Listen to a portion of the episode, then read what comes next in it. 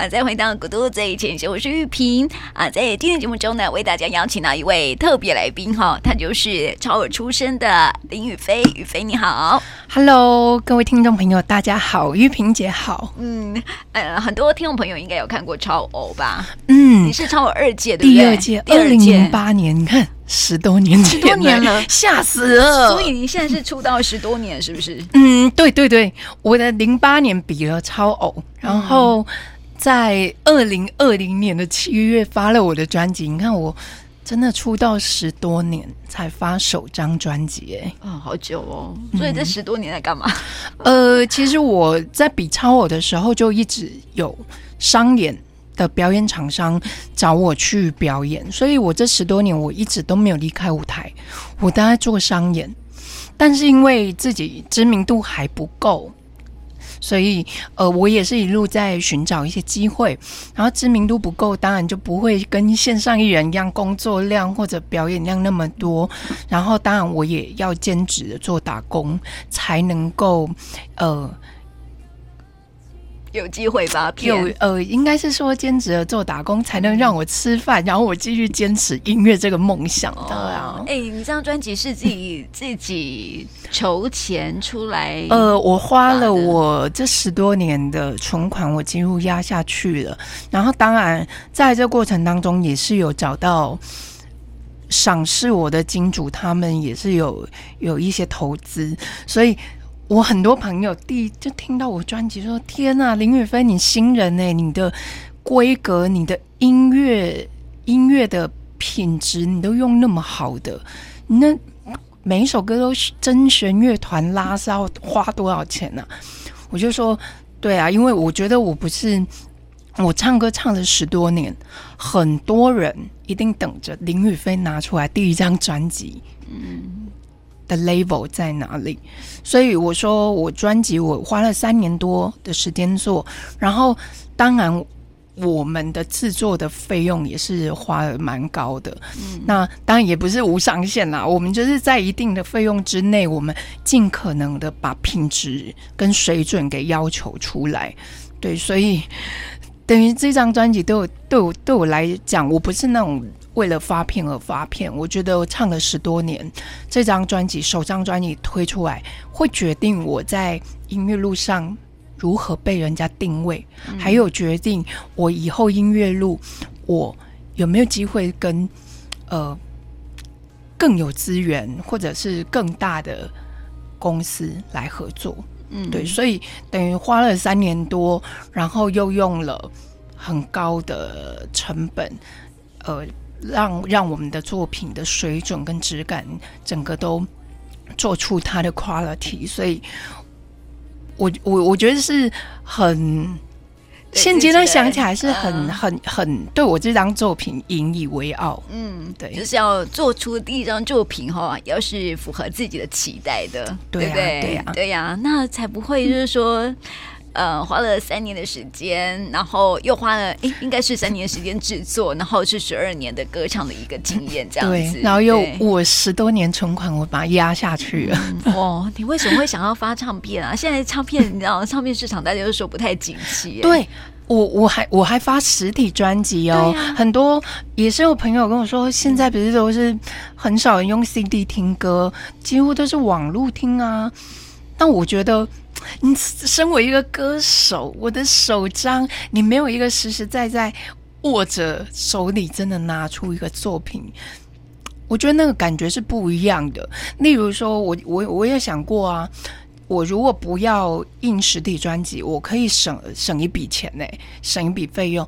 但是如果我今天来到我们的电台，我遇到我之后遇到了哪一些重要人士，我跟他自我介绍，我是个歌手，你可以把手机拿出来，你去网络听。我觉得这是一种超没礼貌的行为。我如果有印一个实体 CD，我随时我随身都可以带着，它就是我的名片，嗯，而且是重金打造的名片。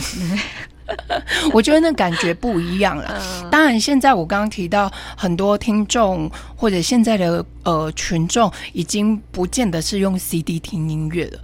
但是现阶段会出 CD，会出实体专辑，一定都是做的更加精致。我今天喜欢你，我喜欢你的歌，我喜欢这个歌手，我买你的实体专辑，我回去是要收藏用的。所以等于我这张专辑，我们呃也不是说呃简单的让它出来，我们也是把它做的很精美。因为我知道很多支持我的朋友买我的专辑回去，可能就是要。永久留存。嗯，对，就像以前我们收集很多的以前的老歌手唱片是一样的概念。你知道我从小时候收集 CD，我我是南投竹山人，然后我小时候 C 收集，我家还很多录音带，我全部都用整理箱一箱一箱全部装起来，每一次。每一年过年大扫除，我妈都会跟我讲说：“你那些 CD，你那些卡带，现在已经没有没有那个录嗯那个录音机了。了”对，我说我就舍不得丢，那都是我收藏啊。嗯，对呀、啊，像我自己也是啊。我们小时候不是很喜欢一些偶像团体吗？对，或者是一些外国的歌手，我们都是买。以前的年代是刚开始的时候是买 tape。就是买 CD 嘛，那些 CD 还是收在家里面啊。嗯、有的，你像我，我发现很多的录音带啊，到现在已经不能听了，因为它那个会潮湿，它对它会发霉。对，然后你就觉得好可惜哦，但是你又留着，不想丢，对，因为它就是你的青春回忆。然后又是对，它是生命的记忆，我的生命过程。对，然后又是喜欢的歌手，然后你会觉得说，Tape 就是我们那个年代的回忆，有没有？就觉得。无价，无价。对，所以你知道，收集一张 CD，我觉得能够去现在哦，能够去买 CD 的人哈，他本身就对你是喜爱的，嗯嗯，然后他又喜欢你的歌，对，喜欢你的人，然后他留着是为了纪念，对。所以，所以我我们我这次我整个专辑我做了所有，不管是制作或者企划统筹，都是我一手包办。所以，呃。我们在实体专辑里面，整个视觉的设计，呃，也是非常下功夫。我就考虑到，我今天如果拿到一个很阳春的 CD，我会觉得我花这三四百块，会觉得不值，不值得。对，我就是我那时候也是抱持说，我除了在音乐上面的质感让人家听到是哇，这品质超好，歌好好听，然后我的。拿到实体 CD，你拿到的时候你会翻，你会觉得这个视觉也太用心了，物超所值。对，这就是我在做这张专辑的时候，无形当中给自己的一个压力啦。嗯，对，对啊，也是一种期许。对啊，对啊，而且是自己的处女座，怎么可以随便呢？对啊，对对，所以我说，我刚刚说这是我重金打造的名片，我拿出去的时候，人家一看到我，我自己都可以觉得我很有自信。嗯，对，所以你打造这张专辑是呃三年的时间，但是我想问的是，你是什么时候开始想要发唱片自己的？小时候就爱唱歌，小时候我们家是开发廊，然后发廊不是都会播音乐给给客人听吗？然后我记得当时什么。国语流行啊，台语、英文歌、日文歌，我们家都会放。所以我小时候就是在一个呃音乐耳濡目染环环境下，喜欢哼哼唱唱。然后那时候就觉得唱歌是很开心，就加上我住在乡下，乡下有很多那种庙会啊，结婚不是会开放卡拉 OK 唱歌。然后我外公也很爱唱歌，他以前在我读幼稚园的时候，他四处带我。到那个各大可以唱卡拉 OK 的舞台去唱，然后大家说：“哦，林孙，那我告搞哎啦！”啊，我外公就很骄傲，所以我记得在那小时候，我就喜欢站在舞台上唱歌的那个感觉。对，然后那时候小时候就会有歌手梦啊，就就已经有有一个梦想，说未来我也希望有自己的作作品、自己的专辑。嗯，我希望未来成为歌手。所以这个梦想的种子在很小的时候就种下了。嗯，但是有时候啊，现实所逼嘛，当然，对啊，梦想讲的都很 讲的都很轻松很大，回到现实生活的时候，哦，那这真的是考验了。嗯，所以，所以我，所以我，我，我觉得我这张专辑，我，我算是对我自己。而言算是一个圆梦，但是我又是在音乐路上，我熬了那么那么多年，坚持那么多年才推出来的，所以我觉得，我希望喜欢我的歌迷听众们听到我这张专辑，他在我的作品里面，他得到的不只是歌好听而已，他可以感受到。我整个人，我用我的生命经历，我在追求我的理想跟梦想中间的心路历程，然后都浓缩在这张专辑里面。从我的歌曲里面，可以带给每一个人在那生活当中追求理想跟梦想的正面能量。嗯，我想知道说哈，因为你换为了这张专辑啊，其实我知道你省吃俭用也很久的时间了哈、哦啊，对啊，到现在还是省吃俭用。所以在唱当超偶之后，就是这个比赛之后啊，是不是就开始着手去这个要圆梦的计划了？呃，因为我说我从超偶呃比完赛之后，开始有商演厂商找我，然后我其实这十多年就是一直都有表演量。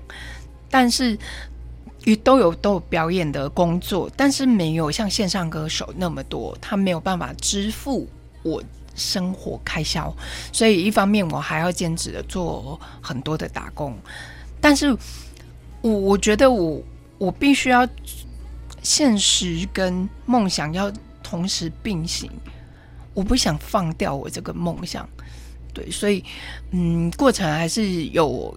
有很多的辛苦，但是我一边做打工，然后一边在音乐上也持续的在找机会，怎么让自己更上一层楼的机会，然后甚至也试过很多，呃，跟不同的音乐制作人聊过，跟不同的唱片公司去 push 过自己，去寻找看有没有发片的机会。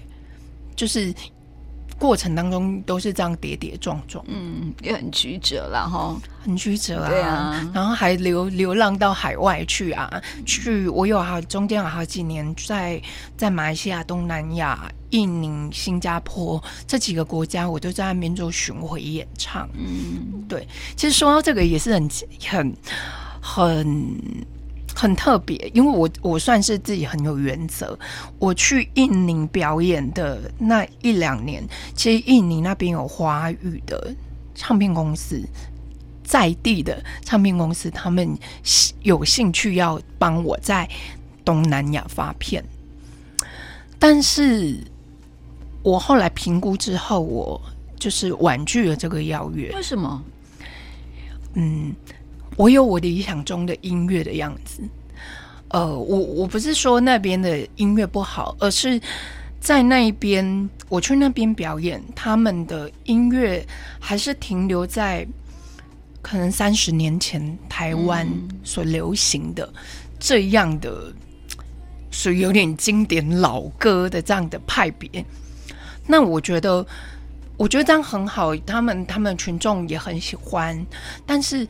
我我有我自己心中想要做的音乐，对，所以我觉得我不想做一件你自己不喜欢，我不想为了发片而发片。我如果去发这个片，可是这个专辑不是打从心里，我自己没有共鸣，我不喜欢，我觉得我没办法对 观众交代。嗯，对，喜欢你的朋友交代。嗯，对，嗯。所以哈，这张专辑我觉得是花了很多的心力哈，去创作出来的专辑，而且在当中当然是遇到贵人了哈。哦，当然遇到太多贵人。这个部分哈，我们待会再来聊。我们现在来欣赏一首歌，呃，欣赏这一首歌是《更勇敢》，一起来欣赏。